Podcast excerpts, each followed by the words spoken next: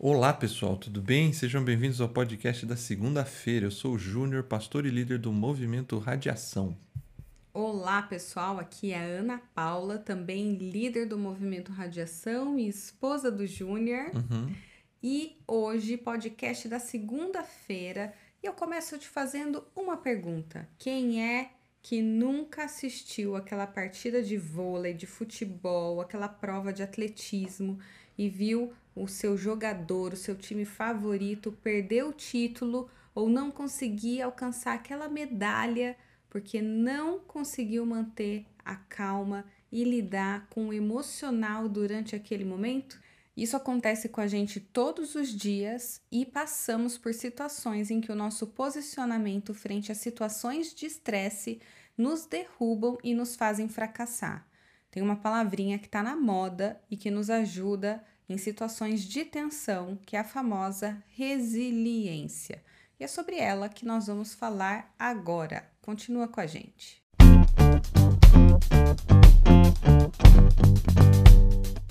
Júnior, você abriu a reflexão fazendo uma diferenciação que eu achei bastante importante. Porque tradicionalmente a resiliência ela é vista como no conceito da física, em que você avalia o seu nível de resiliência, ou seja, a capacidade de voltar ao seu estado normal após uma situação de estresse. Mas a verdade é que a gente vive num tempo volátil, com mudanças que acontecem a todo momento. E o estresse faz parte da nossa rotina. A gente vive pressão o tempo todo. Sim. É bem verdade que a pressão ela é exercida em intensidades diferentes ao longo do dia, ao longo da, do tempo. Mas ele existe a todo momento. E é por isso que resiliência hoje é algo extremamente necessário, porque ela é a nossa capacidade, é diferente do conceito da física, eu digo que é a nossa capacidade de manter a nossa forma, o nosso, a nossa melhor capacidade durante uma situação difícil. Sim, e nesse sentido, o personagem que, que é o escritor do texto que a gente usou, que é Paulo, ele é uma das figuras bíblicas assim que eu poderia chamar da especialista nesse tema da resiliência. Se alguém viveu sob pressão, foi Paulo, no seu ministério, no que a gente tem escrito sobre ele, é muito intenso. Tem textos que ele fala assim: tantos naufrágios, tantas chicotadas, tantas vezes expulso de uma cidade, Preso. preso, é, noites mal dormidas, fome. A própria transição de alguém que era um estudioso, um judeu é, reconhecido, levou literalmente um tombo e mudou radicalmente a sua forma de pensar e encarar o cristianismo. Ali já teve que ter uma virada de mente muito grande. né? É, ele tem uma reinvenção ali, para usar o termo do, do nosso encontro desse final de semana, né? Então, Paulo, assim, ele, é, ele realmente é um especialista nisso, alguém que faz exatamente o que você está falando. É alguém que mantém a sua essência num estado de pressão muito intenso. E a passagem que a gente usou, de alguma forma, reflete essa, essa verdade de forma bem sintética e resumida de Paulo. Né? Eu vou até aproveitar para ler de novo, que é curto, em 2 Coríntios 4, 8 e 9. De todos os lados somos pressionados, né? estamos atribulados, mas não desanimados. Ficamos perplexos, mas não desesperados. Somos perseguidos, mas não abandonados. Abatidos, mas não destruídos. Paulo apresenta aqui quatro coisas, quatro maneiras de ser extremamente pressionado e a forma como ele lidava com isso. Ele é uma pessoa que diz em outro texto aqui de Coríntios mesmo que é na fraqueza que ele, ele é forte, né? Então Paulo tem uma, uma grande consciência da alta pressão que ele vivia e talvez nunca usou essa palavra, resiliência, mas se tem alguém que conhece disso é ele. E a primeira coisa que ele fala, quando ele fala de que em tudo somos atribulados, ou em todas, todos os lados somos pressionados, ele demonstra assim: existem muitos problemas acontecendo comigo. E aí a gente refletiu lá que os problemas não são um beco sem saída, porque ele vai dizer que apesar de serem tudo atribulado, ele não está desanimado. A ideia de que, apesar dos muitos problemas, aqueles problemas não são para ele um beco sem saída. Uhum. Ele consegue, talvez por conta dessa resiliência, encontrar saídas, ter calma e coragem para enfrentar qualquer problema.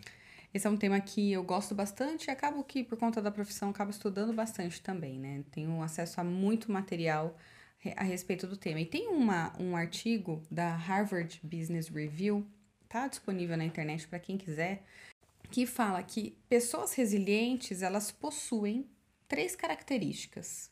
A primeira delas é aceitação ferrenha da realidade, ou seja, elas sabem, elas aceitam, elas entendem o momento que elas estão vivendo fundamental. Eu acho que Paulo tem isso.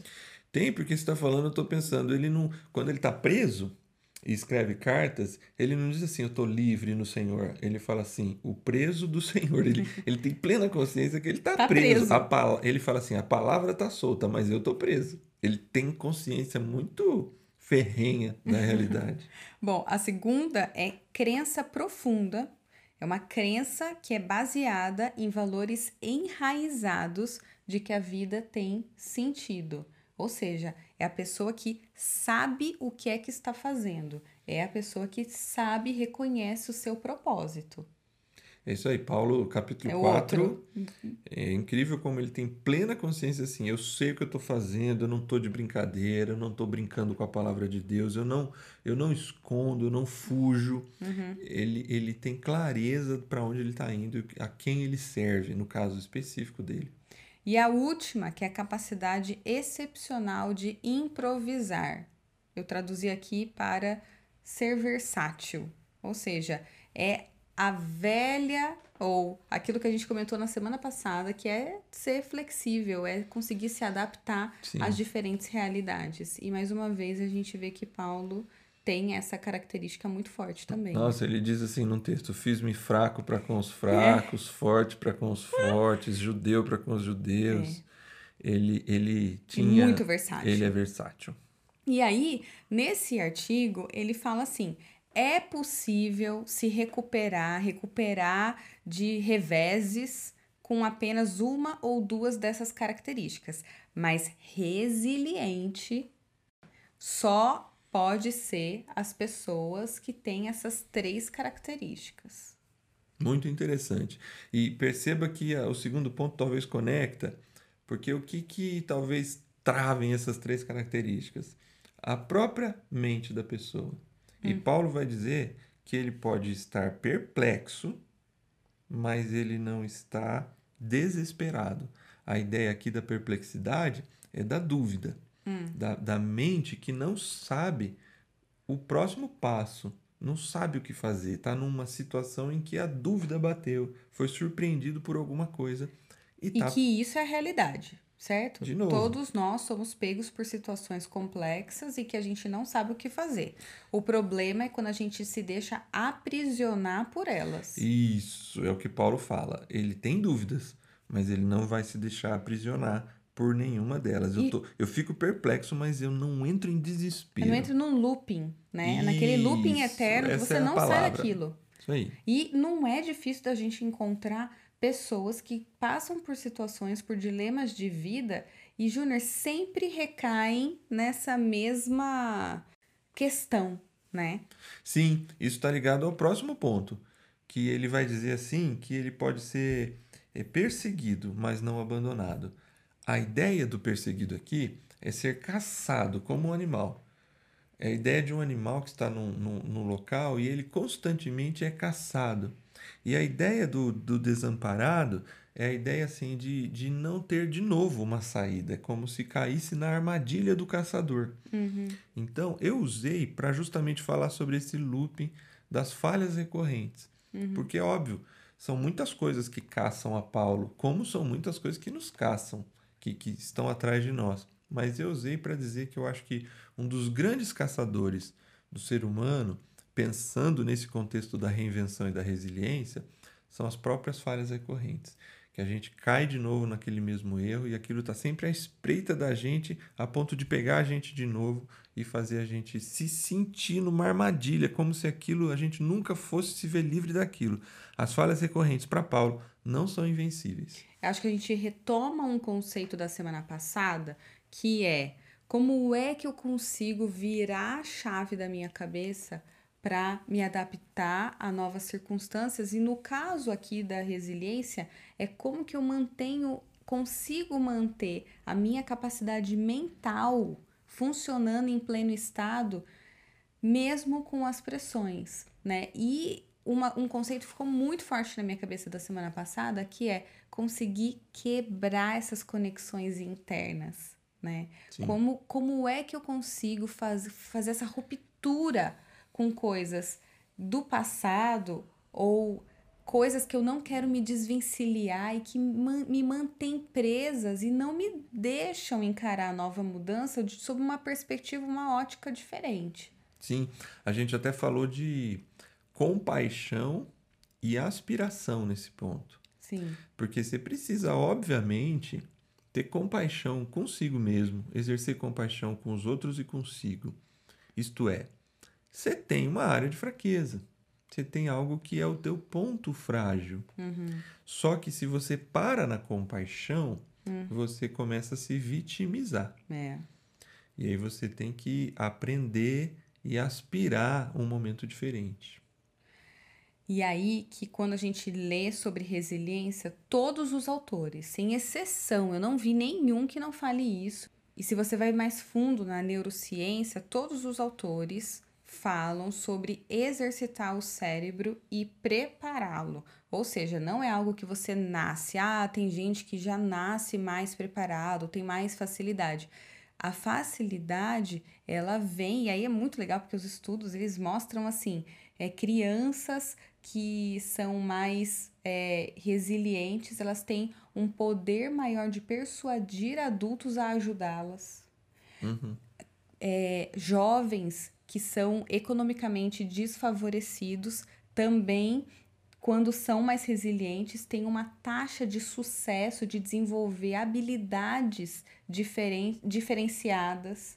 Então, por conta da sua condição atual, de desfavorecimento, essas pessoas têm maior possibilidade de desenvolver resiliência. Olha que incrível. E tanto que os primeiros estudos sobre resiliência vieram de campos de concentração, uhum. né? Ao estudar pessoas que passaram pelo campo de concentração e que tinham e conseguiram fazer a conexão, a virada mental para não ficar no looping. Né? É, o Viktor Frankl é um, é um exemplo que eu usei. Ele é um judeu austríaco que viveu em quatro campos de concentração Uau. na Alemanha nazista. Uau. E, e é dele, ele, aliás, ele é um desses estudiosos que estudam essa questão da, da resiliência. E ele vai dizer assim: foi uma frase que eu usei na reflexão. Quando você vê que você não pode mais mudar a situação, Mude você precisa mesmo. mudar a si mesmo. Sim, eu gostei dessa frase mesmo. E, e aí, partindo para a neurociência, né? Fala que os neurônios costumam disparar impulsos de 5 a 50 vezes por segundo. O que, que isso quer dizer? Que em um minutinho, um minuto por dia, se você exercita o seu cérebro a ser resiliente, quer dizer que você vai ficar mais forte. Ou seja, não quer dizer que você não vai errar, não Sim. quer dizer que você não vai passar por, por situações difíceis, mas quer dizer que cada vez mais o seu erro vai ser mais consciente. E quanto mais consciente, quanto mais autoconhecimento você tiver, mais resiliente você se torna. Exatamente. Aí a gente chega, porque é, é interessante perceber também que essa fala de Paulo, apesar de tratar de quatro coisas diferentes, é quase que uma escada. Uhum. É um degrau que vai ficando um nível mais difícil, vamos pensar assim, né? Porque a última coisa que ele vai dizer é assim: abatidos, mas não destruídos. Eu achei muito interessante pesquisando o termo abatido. É assim, nocauteado mesmo. É a coisa do, do estar no chão, né? Uhum. E, só que Paulo diz assim: eu posso ter sido nocauteado, mas eu não estou destruído. E Júlia, sabe o que eu acho que é super interessante? Porque geralmente, quando você pega muito coach, que está na moda, né? Ter uhum. coach, é, você pega alguns coaches que talvez não tenham tanta profundidade no tema E é sempre assim, pensamento positivo, é sempre é, olhar o copo da, pela metade cheia, é, olhar a coisa pelo viés positivo e tudo mais. E tudo bem, eu concordo, a gente tem que olhar mesmo, tem que ter uma abordagem positiva é, das coisas, mas não quer dizer que a gente não vai ter frustração, que a gente não Sim. vai ser nocauteado, que a gente não vai cair, que não vai passar por situação difícil, nada disso. A resiliência é muito mais da sua postura frente às situações. Isso aí. Isso não quer dizer que você vai ser cego, né? Não, tá, aí volta lá naquele ponto que você falou dessa capacidade de, de compreender a realidade e, e aceitar e lidar com ela, né? Uhum. Então, eu acho que aqui é o ponto em que Paulo você falou lá do propósito, né? Além do propósito, Paulo tem uma, uma compreensão muito clara de quem é ele quem é Deus. Uhum. Porque ele diz assim no verso 7, né? Que ele carrega o tesouro do, do propósito dele uhum. num vaso de barro para mostrar que o poder que a tudo excede provém de Deus e não de nós. Eu acho muito interessante essa percepção de Paulo de que nós não somos super-heróis. E ele é um homem que anda com Jesus. E às vezes a gente ouve muitas mensagens também. Você falou do coach, agora eu falo do lado aqui do, dos pregadores, né? Uhum. Como se fôssemos super-humanos, vitoriosos, uhum. é, que andar com Quem Deus. Quem tá com Deus não tem derrota. Não tem derrota, sou filho do rei. Uhum. E assim, sou filho do rei, sim. Só que o rei morreu numa cruz. É. Então, assim, Paulo ele tem uma, uma compreensão clara de que assim nós somos vaso de barro para que a excelência daquilo que acontece seja de Deus. Então assim, ele aceita esses tombos, as dúvidas, os problemas, porque ele lida com o fato de que ele reconhece as suas limitações, mas ele confia que Deus é aquilo que se revela nele de uma forma que, que ultrapassa os seus limites.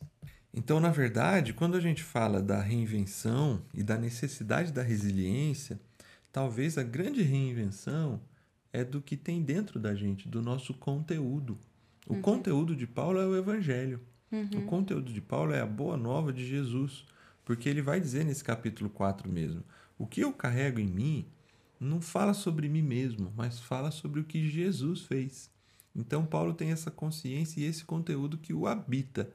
Então, eu penso que a reinvenção para um novo tempo que a gente está entrando e vivendo passa na cabeça de muitos de nós para reinventar o, o nosso conteúdo que habita dentro da gente. É isso aí, Júnior. Muito bem.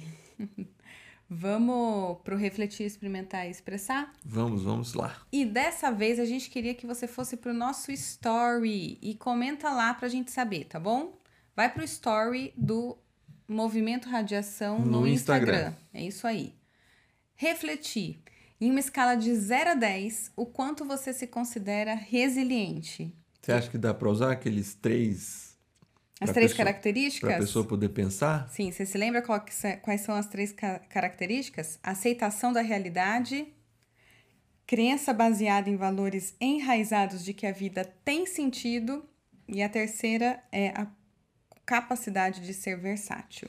É isso aí. Pega aí, faz uma média desses três itens na sua própria vida e marca de 0 a 10 o quanto você se considera resiliente. Lembre-se que não basta você conseguir sair de uma situação. O Harvard Business Review fala que você pode ter uma ou duas características e conseguir sair da situação. É o quanto você tem das três, beleza? Bom, no pilar experimentar. Experimenta reconhecer a sua fragilidade e vê-la como um potencial a ser preenchido por Cristo, né? É se, reconheça, se reconheça como um vaso de barro. É, olha só, vou falar uma coisa aqui que parece até estranho. Eu estava ouvindo hoje, exatamente hoje, aquele cara Emicida. Uhum, sim. Emicida. E ele falava sobre a, a necessidade do homem se conectar um pouco mais com a sua sensibilidade, né? Sim. No sentido do de... homem homem mesmo, gênero masculino. Isso, o homem, é porque a gente foi criado para não chorar, né? Uhum, para ser durão, Para ser durão e não mostrar sentimentos. Eu acho que em, em um outro sentido é mais ou menos o que ele está dizendo aqui e o que a gente está pedindo, né? A gente não precisa se reconhecer, a gente, a gente precisa ser forte sim na vida, a gente precisa conseguir encarar as situações da vida. Paulo era um homem que encarava as situações da vida, mas Paulo, ele, em várias cartas, ele reconhece a sua fraqueza, ele reconhece os seus limites, ele apresenta o seu desespero. Tem um local, tem um local que ele diz: "Eu já me desesperei da própria vida". Uhum. Ele, ele revela esse sentimento de profunda angústia que ele já viveu. Ele não refuta a situação, ou seja, ele tem a capacidade de entender, compreender a realidade dele. É, é, é o mesmo cara que diz em Cristo somos mais do que vencedores, uhum. mas isso não impede, e somos mesmo, uhum. só que somos frágeis, e eu acho que experimentar esse reconhecimento da nossa fragilidade é sim um potencial para ser preenchido por Cristo e encontrar o que Paulo encontrou: força na fraqueza. Isso aí. E por fim, expressar. Compartilha essa experiência com outras pessoas. Durante o período de isolamento, a gente está vendo que tem muita gente sofrendo demais e nós podemos ser a presença tangível de Deus para elas. E aí, um convite de usar a hashtag Deus se importa Marca o movimento radiação para a gente poder encontrar. Não adianta usar só a Deus se importa, senão a gente não consegue encontrar você. Então, usa sua hashtag Deus se importa, marca o movimento radiação e não esquece de marcar com a gente. Compartilhe a sua experiência de como Deus pode ajudar a ficar mais forte num momento como esse de pandemia. Sim, tem um salmo que diz que Deus habita com o contrito de coração. Uhum. Então, assim, se tem alguém que se importa com o sofrimento do mundo e das pessoas, é Deus. Uhum. É, esse, essa, as pessoas precisam saber disso, que Deus se importa com a gente. A gente está num momento que tem muita gente lançando essa, essa ideia de que a vida importa, né? É. é Black Lives Matter, a gente está uhum. vendo essa crise nos Estados Unidos. Uhum. Deus está. É muito importante perceber que Deus está de olho em todas essas coisas e Deus se importa com a situação das pessoas. Eu acho que se você puder abençoar alguém com a hashtag Deus se importa, a gente te desafia a fazer essa semana. É isso aí, abençoe alguém. Ótima semana para vocês e a gente não se vê na quarta. Vem podcast novo aí essa semana. Vem, a gente está lançando essa semana na sexta-feira sob o comando dos três garotos. Gabriel, Henrique, e, Tom, Tom Nunes. Nunes. O Corrente Contínua. Você não pode perder o Corrente Contínua. É uma outra pegada, é muito legal. Eu já ouvi hoje uma prévia do que eles estão fazendo, vale a pena. É isso aí, pessoal. Um beijo a todos e até mais. Tchau, pessoal.